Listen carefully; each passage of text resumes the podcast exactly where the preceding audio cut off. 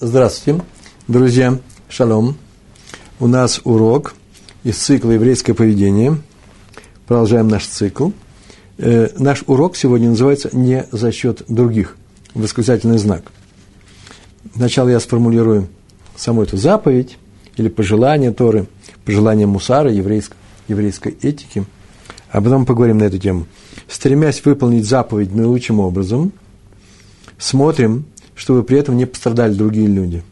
Это такая общая тема, сейчас расскажем. Э, в частности, недельный раздел называется ЦАВ. Это второй недельный раздел э, книги Ваикра. Сейчас мы в реальном времени, э, там, где мы сейчас с вами находимся, я нахожусь, по крайней мере, идет подготовка предпасхальная, перед Песохом подготовка. И этот недельный раздел читается по синагогам всего мира – читается Шаббат Гадоль, большая суббота, сразу, которая идет ближайший к Песху. Недельный раздел Цав, второй раздел книги Ваинкра. На тему не за счет других, не делай даже заповеди, а тем более не заповеди, за счет других или за счет, э, э, за счет других. Например, обижая их, э, людей, или доставляя им неудобства, или обижая их, не дай Бог, и так далее. Старайся и заповедь это не делать так. То есть это не отмена заповеди, а предложение Торы. Причем потому что умение человека не обижать других людей и ничего не делать за их счет, это одно из самых главных умений. То есть это требование Торы. Об этом мы говорили уже несколько раз. По крайней мере, уж точно три года назад, э, в самом начале наших нашего цикла, э, когда говорили, по-моему, урок назывался «Не сожги других». И там были приведены примеры, сказано сколько-то слов э, теоретических, и очень много было примеров. Сегодня, может быть, мы восполним теорию, потому что вещь это очень важная. Часто мы встречаем людей, э, или не встречаем, просто это мне так показалось, что такие люди бывают, которые очень важно именно выполнять заповеди, и они не смотрят на других людей, на окружение, может, даже обижают их. Ну, я даже не знаю, примеров привести очень много, да вы сами их знаете. Ну, например, мама с папой кричат на ребенка, который не хочет выполнить ту или другую заповедь. Криком они хотят приучить этого ребенка. Нервничают, переживают, устраивают скандалы. Это безобразие. Нужно отменить. Еще не значит, что не нужно, восп... нужно, не нужно воспитывать детей в, за... в рамках Торы, чтобы они выполняли заповеди. Но, по крайней мере, только не таким способом нет такой заповеди, которая стоила бы одной слезинки ребенка, так бы я сказал, перефразируя известное выражение из русской литературы. Ну, а, сегодня поговорим на эту тему э, с разных ракурсов, и в частности, не, сожги, не сожги других, да, так мы говорили. Сегодня не за, счет, не за счет других, а раньше было не сожги других. Почему не сожги? Потому что об этом говорит тот стих, на котором, из которого мы учим сегодняшнее правило – в разделе Цав. Там так сказано, книга Ваикра, 6, 6 глава, 2 стих. А огонь жертвенника будет гореть на нем. На иврите звучит так. В эш а мизбех тукат бо. Э, огонь мизбеха горит в нем. Тугат бо. Понятно, что здесь есть простое, прямое толкование, что мизбех должен быть, всегда должен гореть тот огонь, на котором приносят жертвы, да, сжигающее это пламя, все должно быть гореть. Но не в нем же, а на нем. Аллах. Написано же Бо. Слово Бо означает в нем. Между прочим, если вы будете переводить, так, будет, так обязательно найдется во всех переводах на нем. Построить жертвенника, чтобы огонь горел в нем. Это не по-русски не звучит. И на иврите не звучит. А речь идет э, ола – Уля – это жертва сожжения, которая зажигалась полностью. Поэтому вообще-то нужно на ней сказать, да, на ней, на мизбех, да, или же на жертве. Огонь горит, а на жертве. Поэтому не сурается, получается, вообще-то вместо э, Аллах, на нем, написано в нем. Но смысл понятен. Вот так вот написано и все. Все остальные толкования, сейчас мы сейчас увидим – толкование дроша, да, называется.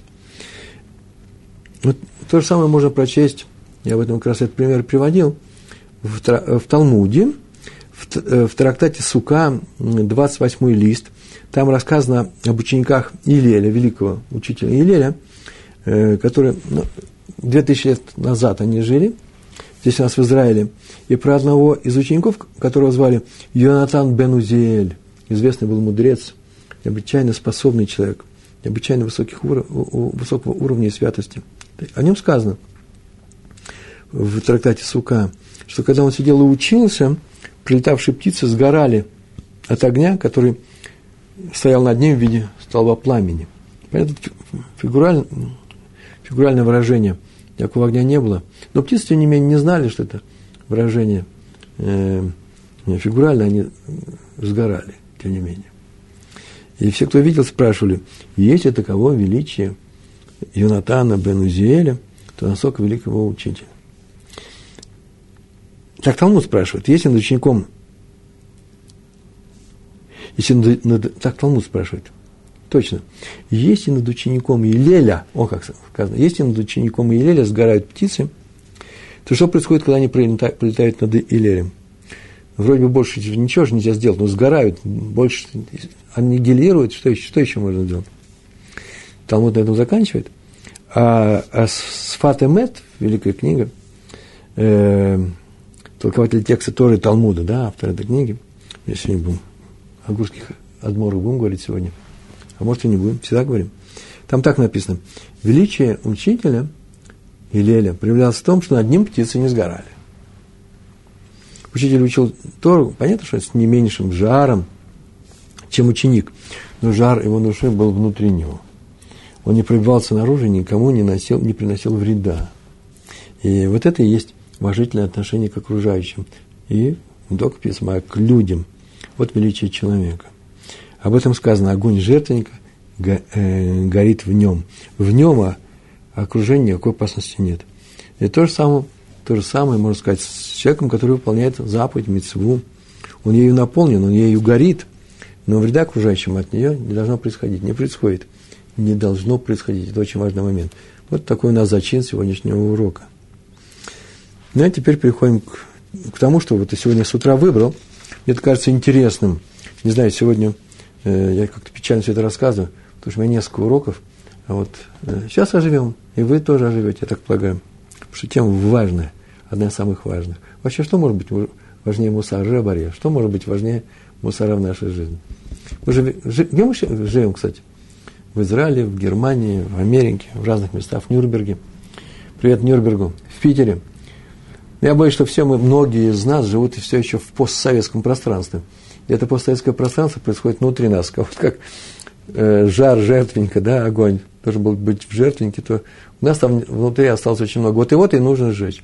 А именно мы очень часто э, проявляем те качества, которые приобрели мы, евреи, за 3, 4, сколько там поколений было, кто 5 поколений в России, приобретя э, иноземные качества, не замечать людей – разговаривать с ними немножко рисковато, требовательно и так далее, и прочие вещи. И люди, приходя к Торе, тоже продолжают, э, я так думаю, это делать. Не все, понятно, что не все, но надо менять себе это качество, нужно изжить себе это постсоветское пространство, постсоветское время, постсоветские привычки и замечать людей. Повторяю, тезис, который мне показался, я его встретил однажды, очень важным, генеральным тезисом, что тот, кто любит Всевышнего, но не любит людей, тот даже Всевышнего не любит. Нельзя не любить людей. Ужасно трудно, ужасно, ужасно. Да, иногда просто невозможно в себе преодолеть это вот качество м, требовательности к этому миру. Ну, что ж теперь делать? Тора требует от нас именно того, чтобы мы перестали быть требовательными к людям. Если мы хотим соблюдать Тору, а мы хотим, то придется нам от этой привычки избавляться – Э, жить одновременно с этой привычкой внутри тоже не получится. Или-или. Да? Э, Веду и рабыну Нисим Гаон. Был такой великий человек, Нисим Гаон. Веду и молитвы, которые он написал, и вошли они в сборник, на Йом-Кипур. Там так говорится. Там, где мы веду и произносим, и бьем себя правой рукой в левую грудь. То есть, и говорим, мы плохие, мы то сделали, мы это сделали. Там есть слова очень интересные. Что мы сделали? Что ты разрешил, я запретил. Что ты запретил, я разрешил. В этом весь ужас положения. И Раби Хескель Аврамский заметил, из того, что первая часть предшествует второй, сначала мы говорим, что ты разрешил, я запретил, да, запретил разрешенный. А вторая часть идет за первой, я э, разрешил то, что ты запретил, разрешил запрещенное. Все обращают внимание, нельзя разрешать запрещенное, а запретить разрешенное можно. Так вот, из того, что мы видим, что запретил разрешенный идет перед вторым, видим, что запрет разрешенного является более тяжким проступком, чем разрешение запрещенного. Но многие думают, к сожалению, наоборот. Почему? Потому что запретить разрешенное часто это делается за счет других людей. Если бы ты был устражал только для самого себя, все понятно. А очень часто мы устражаем еще и для других. Вот где-то опасности происходит. Повторяю, если только себе, ладно.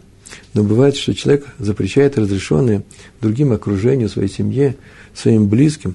Например, при, пример. Да, прямо сегодня. Еду я в автобусе, еду я в автобусе, а постсоветское пространство – это антитора. Меня спрашивают, а привет Москве тоже, я не назвал Москву. Постсоветское пространство антитора. Вы знаете, в рамках Торы тоже можно устроить постсоветское пространство. Постсоветское – это после Советского Союза. Советский Союз приучил нас быть резкими. Потому что э, всю гуманную часть, э, всю мягкую часть, всю интеллигентную часть э, великого русского народа э, большевики уничтожили или выслали – и не может это остаться без последствий.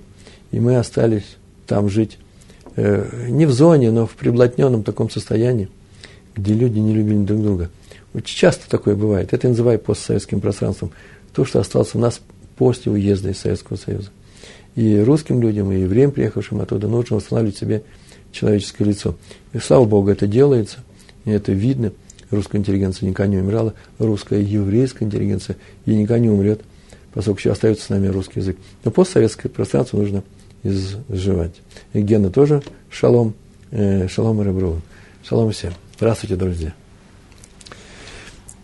Итак, на, в автобусе еду в автобусе, да, возвращаемся к моему примеру.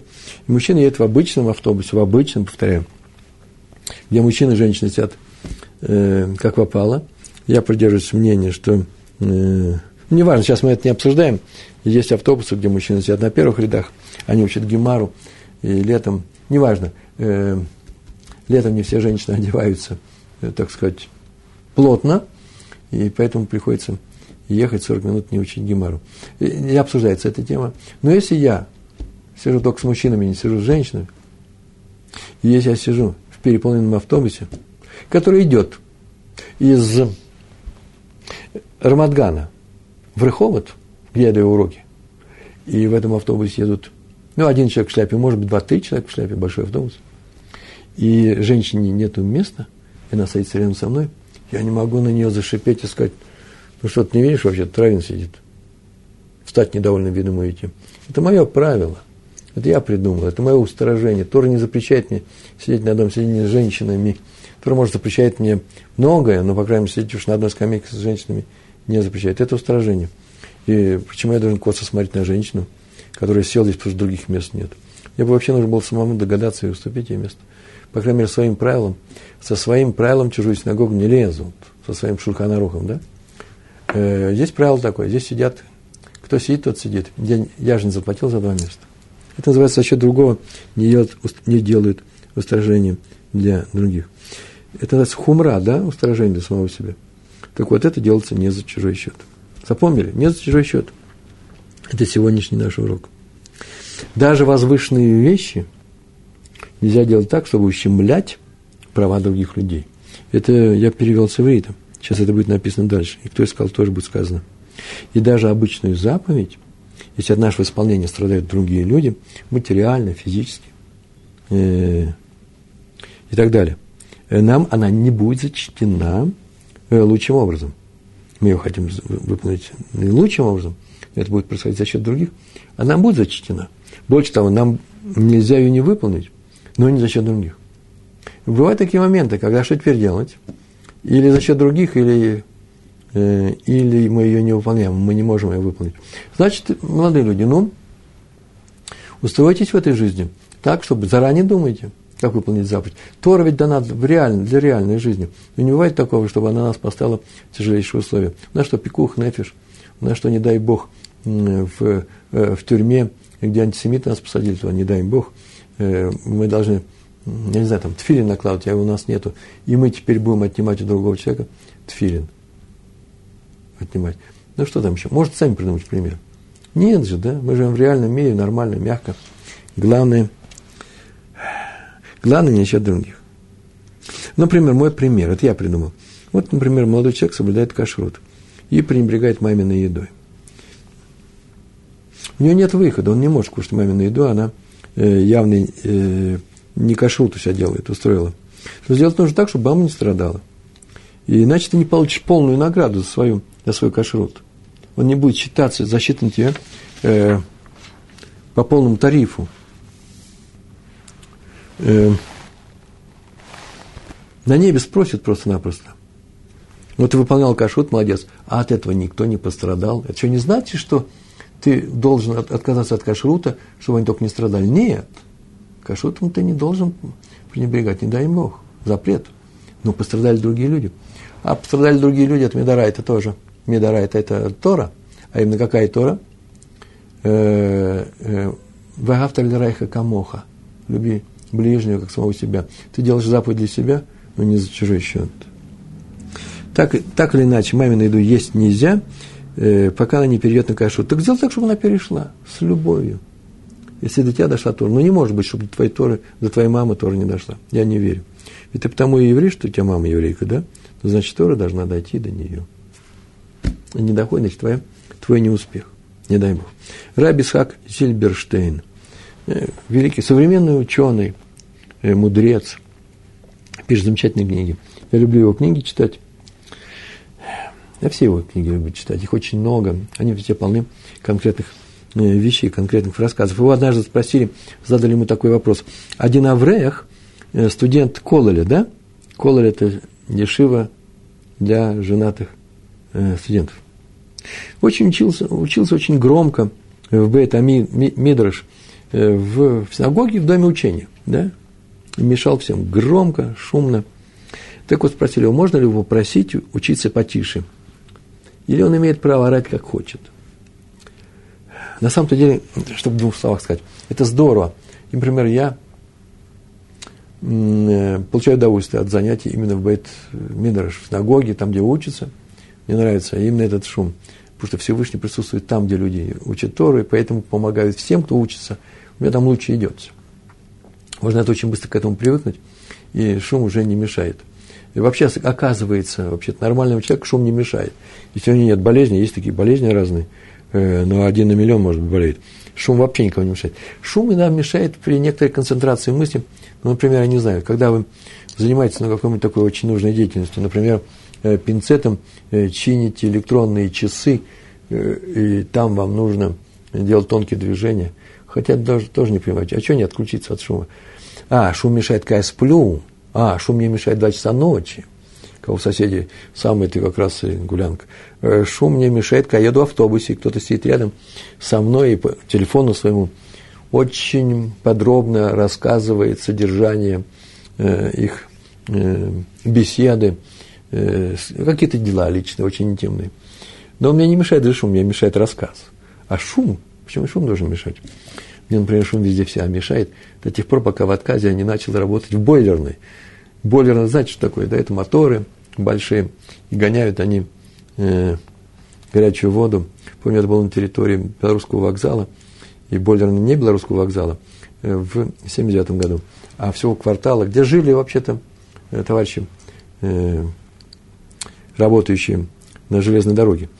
Э, это была зима 79 года, лютая зима, полопались эти трубы, которые сделали во время царя Гороха. Они прибежали ко мне, эти люди, ночью, потому что мне холодно ночью. Я 30-40 градусов было на улице. Воробьи э, замерзали на лету. И трамваи тоже. Ну, на рельсах. Все стояло замерзшее. Они прибежали ко мне и кричали, слушай, еврей, ты пар не умеешь держать. Вот я пар плохо держал. Да нет, просто трубы у них полетели. Так вот, э, там я спал ночью. три огромных мотора, замечательно спится, изумительно. И не помню, чтобы кто-нибудь говорил, что не может спать по дороге из Европы в Америку, потому что мотор ему мешает.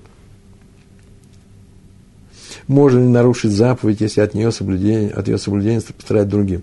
Если заповедь вам дана, что это нарушить заповедь? Запрет? Запрет нарушать нельзя. Ну, сейчас посмотрим, на эту тему поговорим. Сейчас мы на эту тему поговорим. Так вот, спросили его, можно ли пойти и сказать, чтобы он потише учился. С одной стороны, это вообще место для э, Бет Мидраш, да, для, для всех. А с другой, он мешает людям учиться здесь. Что будем делать? Раф ответил так. Написано в Шульхан Арух, Орахаим.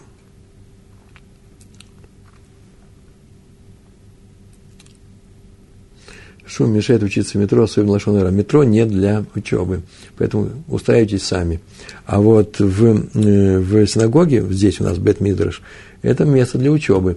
Поэтому, может быть, нужно ему сказать, чтобы он потише велся. А может быть, нет. Написано в Шульханарухе, но не отвлекайте меня чтобы, э, чтобы не был слышен голос твоей молитвы, так сказано. Молись, но чтобы не было слышно голос твоей молитвы. Но, но на самом деле молитву нужно произносить в голос, вы знаете, да? Вот постсоветское пространство – это когда еще и молится про себя. Всевышний знает мои мысли. Нет, нет, надо слова произносить. Но не шумить при этом. Если не можешь молиться тише, тихо, так написано э, Урахаим, Урахаим, можешь поднять голос. Поднять чуть. Все равно нужно молиться вслух, но не, не вопить. Но это только наедине с собой добавляет, добавляет текст. А в синагоге нельзя кричать молитву, ибо мешаешь другим людям. Нельзя кричать молитву. В редких случаях, когда это нужно делать, э, да, Кадиш, например, отвечать. Там громко отвечать все вместе. А вот э, Хофицхайм в Биур Аллаха, это комментарий на Шурханарух. Так написано, если не можешь не кричать, кричать нельзя в синагоге, да, написано в Шурханарухе. А если не можешь не кричать, хочешь кричать и больше не можешь, по-другому молиться не умеешь, иди домой и там молись. Там кричи. Если не мешаешь ближним соседям. То поэтому это вообще-то все-таки, может, Рафа как Зельбершен сказал, может, это не наш случай. Почему? Молчать нужно, не мешать. Может, Катя, услышишь, на Шулханарухе написано, молиться нужно молча. Э, не молча, а не громко. Почему? Потому что молитву вообще надо произносить тихо. Но так не сказано про учение – Никто не сказал, что ты обязан учиться тихо. Про молитву сказано. Вторая попытка была такая. В Гемаре Сангидрин, глава, э, лист 11, все время я переводил, первую же, первую же страницу. Там написано, как Раби давал урок, и почувствовал он запах чеснока, и сказал, кто поел чеснок, пускай выйдет. Э, он терпеть не мог запах чеснока, аллергии и прочие вещи. Я не буду говорить, приводить продолжение рассказа, сами посмотрите, там изумительная вещь, почему все вышли так или иначе вышел человек-то. Почему он вышел? Потому что не было обязан идти с этим запахом в дом учения, ну, в дом, э, в дом краби. Можно было, значит, выйти, да, видите, можно потребовать, чтобы не нарушал запах слишком громкий, это как голос. А с другой стороны, он не собирался мучить раби. Он поел только для здоровья. Э, про здоровье чеснока Бавакам, посмотрите, 82-й лист, первая страница. Но так иначе он должен был выйти, чтобы не мучить других. Может быть, и здесь нужно выйти, чтобы не мучить других. А с другой стороны, э, он не собирается никого мучить. Тут все учатся, он учится. Может, у нас то же самое, да? Пусть Аврех выйдет из колля, но, возможно, тут другое дело, а именно какое другое? Вот в чем дело. Чеснок можно есть дома и не ходить к рабе, а учиться в Бетмидрш и не приходить в Бетмидрш нельзя. И поэтому сказал, нет ответа у нас. Неизвестно. Называется царих Июн. Вы думали, ответ будет? Да? Нет ответа. Потерпим этого Авреха. С одной стороны, мы, может быть, можем сказать, а с другой стороны, не можем. Непонятная ситуация. Хороший пример, нет? Непонятная ситуация. Сейчас у нас дни подготовки к Песаху, и вот на эту тему маленький топик, ну, маленький рассказик. Эм, Раби Моше Мортхе Шлезингер. Он, когда в дни, когда это было в 1986 году, за ну, за год, полтора до приезда моего в Израиль, э, после похорона раби Муша Файнштейна и раби Якова Каменецкого, они примерно в одно время умерли. И он такую вещь сказал своим ученикам. Есть такие люди, которые учат Тору, ну, шатка, валка, валка или не так, не так. Как-то они учат Тору весь год, но именно в дни перед Песохом, когда дома нужна помощь, вдруг они начинаются учиться со всей силы, с жаром души, не появляются дома, они учатся после э, Рош, Рошходыш, месяца Нисан. А, а что они еще говорят? А теперь наши дни скончались такие великие мудрецы, они говорят. А еще недавно умер Стайплер, не только Яков Каменецкий, Моше Файншин, еще и Стайплер, Раби Яков Исроиль Коневский – надо усилить учебу. Мол, они заменяют учебу. А дома мама и другие трудятся во всем. Так вот, сказал Раби Мойша Мортка Шлезингер, в такой учебе нет пом- в такой учебе насчет других людей ты не помогаешь им, нет помощи небес тебе в твоей учебе. Я все ничего не запомнишь. Нет святости в твоей учебе, нет заслуги, ничего нет. Потому что этот человек учится за счет других. Это один из ответов, да, надо ли выполнять заповедь, когда э, за счет других. Смотрите, здесь какая заповедь? Запрет? Запрет все равно не, не нарушать. А тут иди и помогай э, людям. Тут такина, да, нужно идти помогать людям. Ну, что твоя никому не нужна сейчас. Такой силы, по крайней мере, за счет их счет. Не за счет, не за их счет. А вот я сейчас подумал о себе. Вы знаете, я уже много-много лет помогаю дома тем, что меня просто выгоняют оттуда. Что я не сделаю, я мешаюсь под ногами. Под ногами совершенно жуткое неуважение э, к отцу. И девочки раньше, сейчас они взрослые. И вот мальчик мой сказал, что я не сделаю, ой, пап, я сам сделаю это. И это сделаю, и это я ушел. Я, я им не мешаю. Надо что-нибудь помочь как-то сильно много. Но вот я им не мешаю, вот это и помощь, да. Мне кажется, поближе нам нужно будет. Много чего нужно сделать. Хофицхайм, молитва Наила. Знаете, что такое молитва Наила? Да, это одна из последних молитв, когда уже уходит закат. Обычно даже ее произносят уже и солнце село, и евреи со всем жаром своей души, как мы говорили, молятся э, уже в закрывающиеся ворота. Прости нас, мы исправились, прости нас, дай нам жить, помогай нам дальше. Это очень важная молитва. А Хофицхайм в это время, пока все с жаром души молятся, молились, он всегда, и Хазан повторял эту молитву, уже после заката, он спокойно обходил молящихся и смотрел в лицо, молодые люди, в его ишиве, заглядывал и, говорил слабым людям, которые еле держались от голода, постоянной молитвы этой, а ну срочно иди есть все, тебе положено, иди кушать. Уже тебе можно, и ты иди, и ты иди. Ну, не всем он, наверное, так говорил. Он думал о людях. Наила, общая молитва, меня она остается но не за счет тех, кто еле держится на ногах. Потому что затягивать вечернюю молитву после заката – это уже устражение общины. И цибур, община, должна думать о своих людях. Он и думал. Кстати, между прочим, другой, другой пример, между прочим, другой пример. Об этом я говорил три года назад, об этом этот пример приводил. Хофицхайм очень любил, когда молитву в Йом-Кипур вел раби Нафталитроп. Был такой известный, во-первых, и мудрец, и он его очень любил, у него голос был хороший. Душевно он исполнял все это. Но с выходом звезд, как только все продолжалось еще наила, он все показывал ему знаками, что заканчивай, заканчивай. Надо э, людям уже идти домой. Это Ховицхайм. Другая история. В дни войны 48 года, 1948 года, когда вообще было опасно жить в этой стране, э, Хазон Иша спросили, какие заповеди сейчас надо обратить внимание. Он сказал, на все заповеди между людьми. Мы знаем, да, что есть заповедь между человеком и человеком, и заповедь между человеком и Всевышним. Э, тфилин – это между человеком и Всевышним.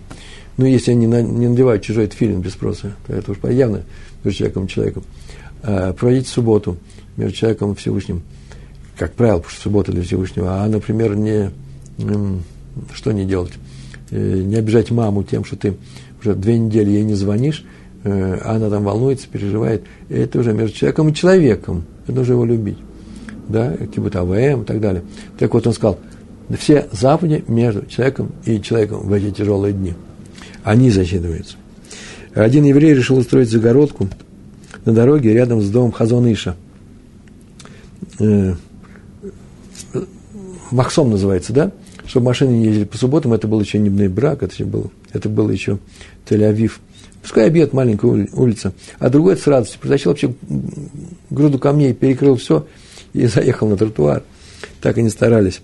И когда наступала, наступила суббота, и Хазону Ишу, все в синагоге подходили, приветствовали Шалом Алейхам, э, Гуд Шабас, э, Шаббат Шалом, Шалом Алейхам, э, Шаббат Шалом говорили, вот Шабас, он сказал одному тому еврею, который очень рьяно таскал камни, говорит, все-таки я не уверен, правильно ли ты поступил. Тот а, пришел, что случилось?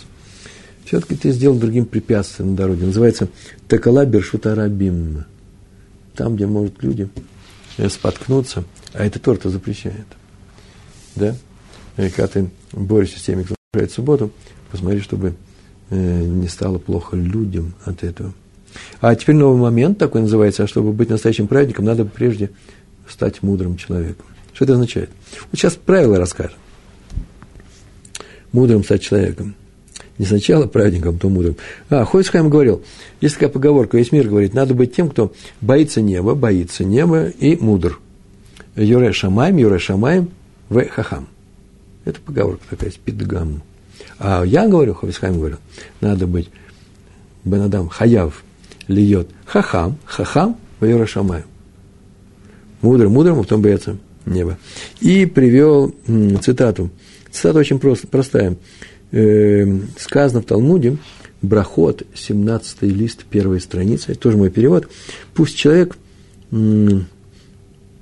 Леулами Яадам Аромба Ира. Чтобы человек был Аромба Ира э, хитрым, таким образом, чтобы у него был страх Всевышнего. Я перевел так. Пусть человек будет э, хитроумен в своем стремлении приобрести страх перед небесами. Ну, вообще дальше возьму и прочитаю, как сказано.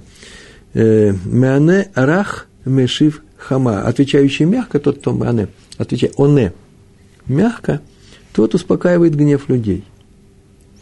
Э, а тот, кто увеличивает мир со своими братьями, своими родственниками, с каждым человеком, даже с неевреем на рынке, э, вот так нужно поступать. Да? Марбе шалом ин э, им ахав. Он увеличивает мир своими братьями. В им кровав своими близкими. Э, в им коль адам. И с каждым человеком. Э, в афилу им нохри башук. Даже с не евреем на рынке. И пусть так поступает, для чего? Кдей шие агуф лемала ванихмад лемата, чтобы был любимым сверху, на небесах, и приятным людям внизу. Вие мекубаль аль га бриот. Тогда примут его люди. А это нужно Всевышнего. Всевышнему нужно, чтобы нас принимали люди, чтобы тебя любили люди. Э, так вот, Ховицхан спросил, почему нужно прежде быть мудрым, а потом Йорашаме. Это Абай сказал, между прочим. Так Абай говаривал. Люлам я дома рум бейр а. Человек нужно быть, стараться со всеми, всеми своими силами, со своей даже хитростью быть Йорашаме. Видите, со всеми силами. А сила у него должна быть. Это и есть мудрость.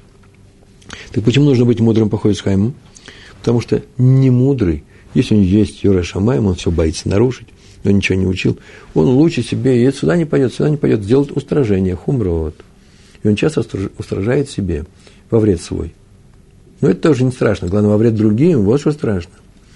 И Хойсхайм приводил такую историю. Раби Беньямин Зеев Якобзон приехал навестить в городе Каменец, это было еще в Литве, Каменец своего сына, который учился в Ешеве в Раве Бороха Бера Лейбовица.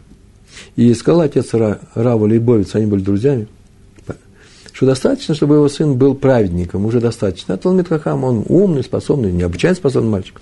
Мудр все равно дело вторичное. Главное, чтобы был хорошим человеком. Мы об этом все время и говорим. А раз ты не согласился, ошибка.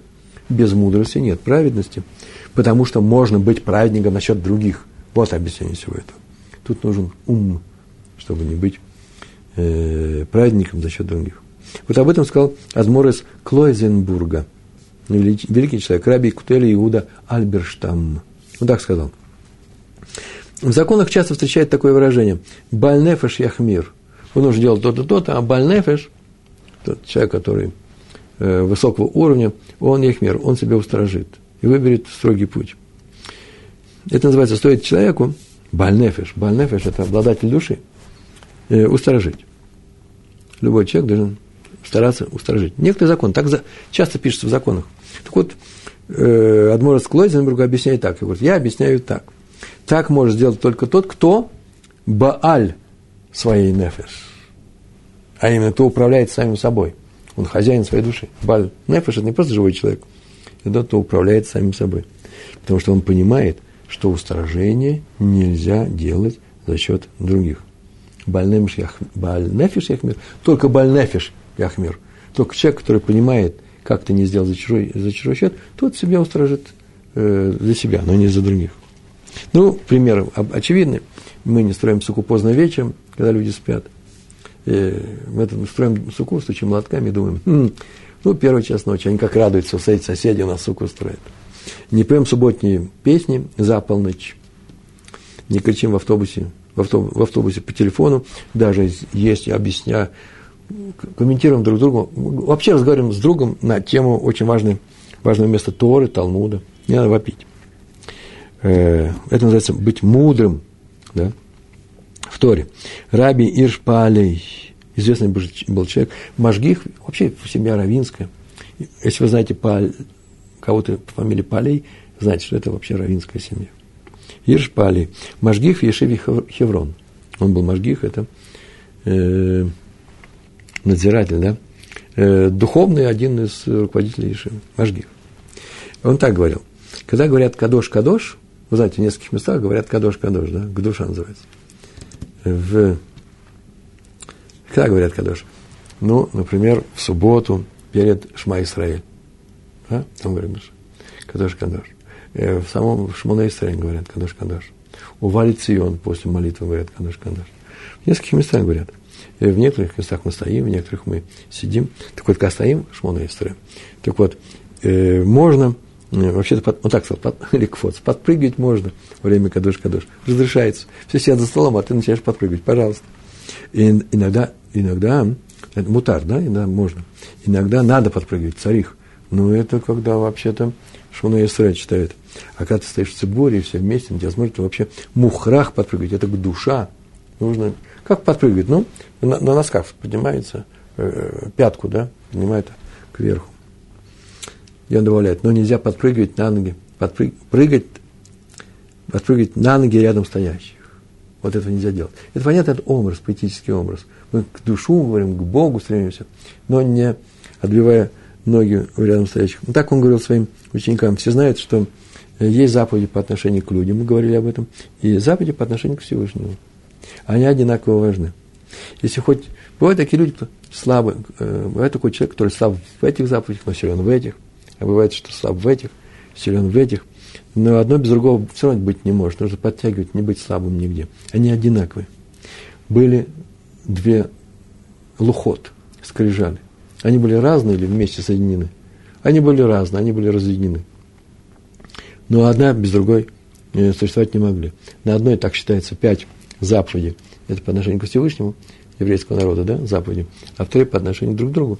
И они были Э, вместе. Э, э, ну, повторяю фразу.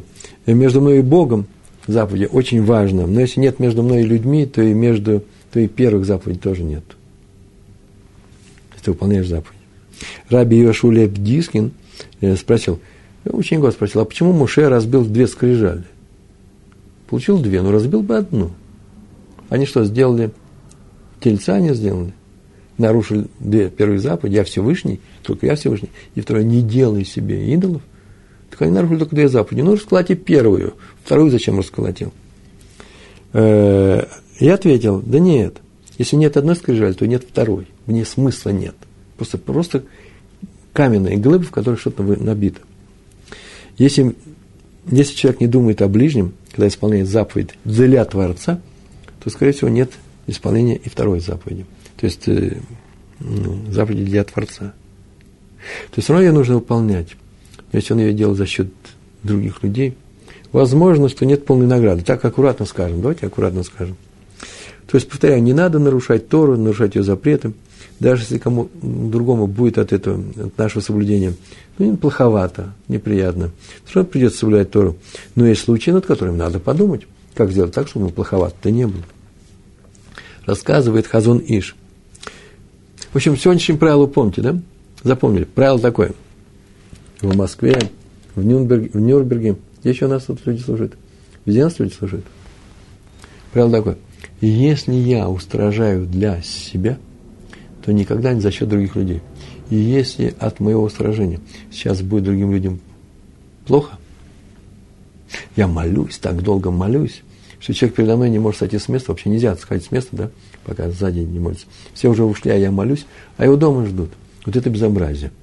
Вот это устражение надо что э, заканчивать, смягчить. А именно, ну не умеешь ты э, э, смотреть за другими людьми, посмотри, молись короче. А, у меня заповедь. У тебя заповедь молиться, а не заповедь молиться до утра.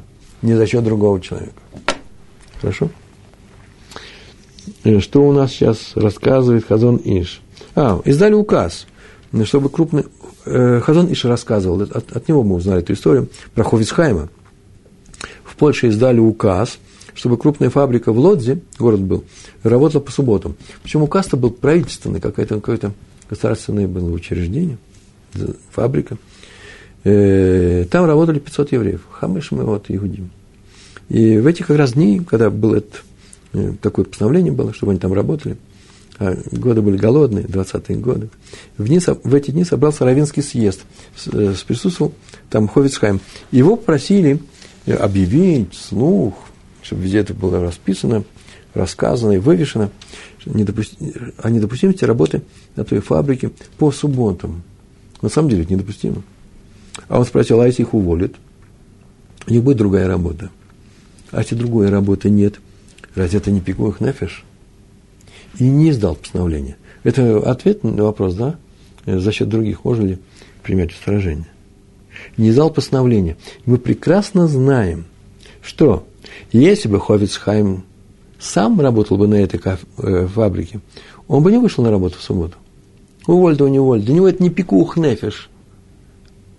Но он понимал, что для других людей это пикух нефиш. И поэтому он оставил все это на их усмотрение.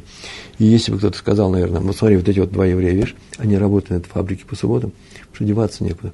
Он бы, наверное, навряд ли сказал бы им, ну-ну-ну, как вы делаете, нехорошо, безобразие. Это Ховицхайм, который мог прийти к любому торговцу в начале сказать, закрывай магазин.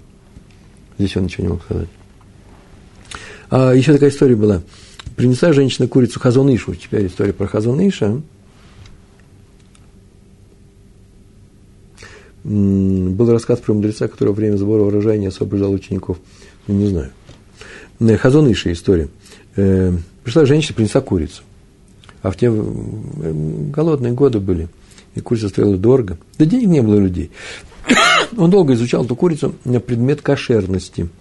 Не была маленькая возможность объявить ее кошерной, э, ссылаясь ну, на причину. Есть такая причина, называется эфсет мерубе. Эфсет мерубе – это когда э, можно и разрешить, можно и запретить, но если у тебя эфсет – это потеря, материальная потеря большая, то тогда разрешай. И он склонялся к этому. На всякий случай он тихо-тихо спросил стоявшего рядом ученика, «Это женщина бедная?» А тот вместо того, чтобы пойти, нужно было выяснить, спросить, кто ее знает, бедная или не бедная. И тогда в сет Мерубе, э, он возьми слух громко при всех спросил, сколько стоила курица? Ничего страшного в этом нету. Но женщина вдруг сообразила, что ее хотят сейчас объявить треф, трефной, да, некошерной эту курицу. И за, заплакала, запричитала, ой, как же так, ну, может быть, еще посмотрите. И из этого он и понял, Хазон, что она бедная женщина, и объявил ее кошерной. Это нарушение заповеди? Нет. Там есть возможность двойного, двойного трактования закона. Мы идем туда, именно беремся за ту сторону, идем тем путем, который связан с чем? С, э, с внимательным отношением к людям, мы их не обижаем мы страдаем за них, переживаем за них. Я знаю случаи, когда э, раввины свою, деньги давали свои, курицы не кошерные, но вот тебе деньги, купи другую курицу. Тут это не тот случай, можно было разрешить. Раби Ляу Мейер Блох. Вот о нем был известнейший мудрец прошлого. О нем рассказывает Раби Шлома Лоренц Зацаль, известнейший человек. Так вот, в Америке был съезд раввинов, раввинский съезд. И Рав Блок сел рядом со мной, так рассказал Раби Шлома Лоренц. И мы в перерыве беседовали на важные темы, на темы Торы, никому не мешая. И вдруг он, Рав, Рав Блок, замолчал, напрягся и даже как бы отодвинулся от меня, ушел в себя, не уходил. Я начал думать, я, наверное, нечаянно задел его какими-то словами, что-то я сделал. и переживал. И потом, как и планировалось, мне дали сказать речь на правах гостя, Орейх, э, на, на правах гостя перед собранием, в Равинском собрании. Он приехал из Израиля. Вообще из Израиля, может, из Европы. И так он рассказывает, Раф Лоренц пошел выступить, вернулся на свое место. Раф меня поблагодарил, сказал Шеркоях за выступление хорошее и попросил прощения за то, что он прервал нашу беседу и э, прекратил разговор со мной. И объяснил.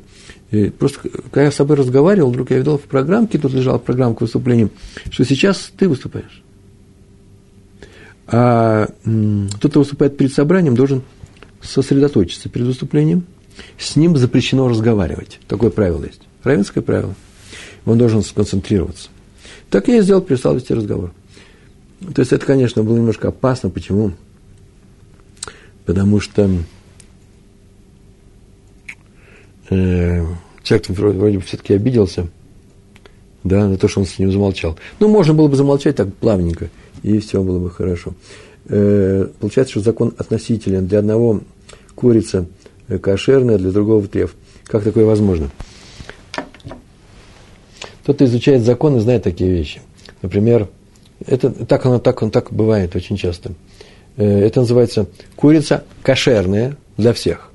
Но поскольку большинство учителей, законоучителей считает ее не совсем кошерной, вам нравится такое слово, не кошерный, а есть люди, есть учителя, которые считают ее кошерной, то мы можем, как называется, опереться на тех, кто считает ее кошерной. В каких случаях это делаем? В таких случаях, когда объявляется, когда большая э, трата у человека, у которого нет денег. Повторяю, тот, кто изучает законы субботы, с этим связан тоже очень часто. И с кашрутом тоже самое. Почитайте книги э, Рава Пантелята на эту тему. Э, что э, запрет субботы, большинство сказали, это нельзя делать некоторые действия, можно привести примеры, а кто-то сказал, что можно, и объяснил. Их меньшинство. Поэтому вы, если у вас есть такая ситуация, трудная ситуация, и вам э, необходимо именно как-то вывернуться из этой ситуации, можете положиться на этих людей, которые разрешают. Пример, прям тоже приведу. В вашей семье не открывают э, бутылки в субботу Э, с пластиковыми крышечками. Э, почему? Потому что есть такие, кто запрещают, есть такие, кто разрешают. Пластиковая крышечка была сделана уже на самой бутылке. Не было крышечки, она не была готова. Ее не сделали таким образом, взяли, завинтили и продают теперь. Нет. Это была пластмасса, которую взяли и отжали на горлышке бутылки. Теперь, чтобы сделать эту крышечку, нужно ее открыть, оставив колечко ободок. Тем самым я в это время делаю крышечку – а в субботу ничего нельзя делать. Э, называется кли, да, новая вещь. Теперь я могу пользоваться этой как крышечкой. Только многие ее что делают? Э, не открывают. А многие открывают. Ну, не многие, насколько я знаю. Почему? Потому что они считают, что эта крышечка никакая не крышечка. Она ну, просто такая затычка. Э, с металлом они так не сделают. Ну вот, теперь у вас получилась ситуация. Я беру эту крышечку, и мы находимся с вами в пустыне. Нет нас даже железки проткнуть ее, испортить, сломать, а потом открыть и выбросить. Можно открыть и выбросить. Нет ничего. Что мы теперь делаем? Я, который сам себе устражаю, своей семье мы устражаем, не открываем, открываем. Это запретное действие в субботу или не запретное? То же самое, что спрашивает э, рэп Исроэль. Э, получается, что курица для них кошерная, для других не кошерная. Она кошерная для всех. То для тех, кто говорят, она не будет у вас кошерной, они устражают. Есть строгость закона. Понятно, я сейчас объяснил, да? Это нужно специально учить. Откройте книги, там очень часто такие примеры приводятся. Э, и что про Раву Блоху, Блоху мы сказали? У нас сейчас еще осталось несколько вещей. Мы сейчас скажем. Вот история, которую я э, узнал только сегодня. Рассказывает Раби Яков Каменецкий. Это его рассказ был. Очень интересный. Мне показался интересным. Э, кто-то ему донес его про Раби Акива Энгер, который жил много-много поколений до этого. Жили они в Восточной Европе. Раби Акива Энгер был молодой, и жил он в доме своего тестя в городе Лиса. По-моему, даже Польша, Восточная Польша. Лиса. И там главным раввином был Раби Яков Лобербойм. Книгу он написал, законы, составитель книги «Нативот Амишпат». Это одна из большущих улиц Кириацефер, я сейчас живу Нативот Амишпат. Так он называют, так, так часто говорят. Да, Нативот Мишпат сказал. Нативот Мишпат ответил. Как Хофисхайм сказал. Это название книги. Хофисхайм. Так вот, и пришло, э, он жил в доме тестя, Рабиакива Энгер. И по определенному, как я полагаю, э, по договору, он же какое-то определенное число лет, и когда эти года исполнились, ему нужно было покинуть дом и приступить уже к поиску пронации собственной. Но он был выдающимся ученым уже в молодые годы, и Надеват Мишпат его хорошо знал, Раф Либербой, хорошо знал. Но с работой было сложно, и стал он искать Рабяки Венгер работу, да такую, чтобы она занимала мало времени. Э, от жизни его было мало, нужно. Была бы еда, где-то жить. Это несложно было, но а какого богатства он не мечтал. Чтобы, главное, чтобы он продолжал учиться. Так жена, с женой так договорился, так все знали об этом, так все делали тогда. И он начал искать работу. Главное, чтобы занимало мало времени. И давал хоть какой-то заработок на еду. И он узнал, Рабяки Венгер, что в Вильне, это не это совсем другой город, это не Лиса, в Вильне, в центральной синагоге, в центральной синагоге города требуется второй слуга. Называется Шамаш Шейни. Там уже есть Шамаш Ришон, слуга, который... Ну, слуга, Шамаш – это человек, который смотрит за всем, все делает. Есть Габай, есть э, Равин, Рав, Арав, есть Абедин, есть много кто. Есть, есть Шамаш, слуга, который все делает, убирает. Вот они, большая синагога, ищут второго. Как ему сообщили из другого города, э, что Шамаш не делал. Им нужно собирать сидуры. Это огромная синагога, это город, это Вильнюс. Это, там жили сотни, тысячи евреев, которые учили серьезно. И это не просто так было, нужно было собирать, собирать сидуры, книги, подметать, следить за чистотой и так далее. Может быть, топить печь э, зимой. И он пришел к равину города, кому? К Раву кстати, вот Амишпат, да, к Раву э, Лобербойму. Хари, Харильц, да, Раф, Раби Яков Лобербойм. Он пришел, чтобы получить у него амлаца. А амлаца – это такое рекомендательное письмо, что такое такое, я ему рекомендую. Ему нужно, работа ему нужна, и поэтому я ему рекомендую. На эту должность ну, копейки там, гроши получать. Э, почему? Потому что нужно было ведь написать, что человек нуждается в деньгах. Это ученый, учитель, Торы, ученый, мудрец, и поэтому нужны деньги. И тот ему э, очень удивился, зачем нужна такая, ну, шамашини. И вообще-то сначала не захотел давать ему никакая омладца, а потом сказал, нужно написать тогда, почему ты должен? Он говорит, ну, нужно, наверное, написать. И он написал целый лист, две, какой великий ученый, какие у него таланты – какой он мудрец крупнейший, э, и какой у него медот, что за человек. А в конце приписал, что может также следить за чистотой, конечно, с веником ходить, умеет. Раби Акива посмотрел на это письмо, ну, по делу написано, может, слишком много восхвалений, но рекомендательное письмо, работа нужна. И он поехал в Вильнюс, наверное, недалеко, и прибыл туда, и пришел в ту синагогу, дал Габаем, Габай – это учредители, заведуют э, кассой, э, купой, да, купа, и всем остальным, ну, местные такие начальники, администраторы, менеджеры, извините, менеджеры синагоги. Они прочитали и очень изумились. Им вообще-то нужен второй слуга в синагоге, а не Авбейдин. Тут написана рекомендация на Авбейдина. И сказать, что в принципе они согласны. Только раньше они хотят написать письмо в лицу. А именно, э, рабу Якова Лобер моему. Кстати, вот Миш, а. Они хотят ему написать письмо с вопросом. Какой вопрос? И написали и объяснили, что вообще им вообще-то трудно взять такого человека на такую мелкую работу. Очень трудно. А главное еще есть особенность какая, вот неизвестная особенность. Сейчас они сообщают. К тому, у них, к тому же у них есть еще первый слуга, Ашамаш решен. А тут вообще простой человек, Амарец. Они его не собираются менять, э, делать вторым, а вашего выдающегося, выдающегося ученика, который, конечно же, будет главой всего поколения, это, кстати, сомнений, ставить его на первое место, они не могут себя э, позволить себе его обидеть. Ему будет неловко чувствовать, если он возьмет его вторым, его помощником, вторым слугой. Как он придет давать, будет давать распоряжение тому, кто будет главой поколения? Это все понимают. И поэтому они согласны взять его вторым, вторым, слугой Рабеки Вейгра, только если так прикажет Раф Лоренбойм. Там Мишпат. Пусек, да? Пускай он скажет псак, с них ответственность снимается, они могут его тогда взять. И это письмо они написали. Рав Акиба Эйгер сам взял это письмо, отвез в, его в Лису. Лис или Лида? Лиса. И Раф Лорин бы его прочитал и сказал, да, вот интересно, что теперь я должен брать на себя ответственность. Они говорят, что там вот такая-то такая история показал ему с, с первым слугой. Он так не может постановить. А потом говорит, ну, слушай, ведь если ты такой выдающийся человек, шутка, наверное, была, ну, ты же сам можешь теперь постановлять. Вот ты постановил, как ты постановишь?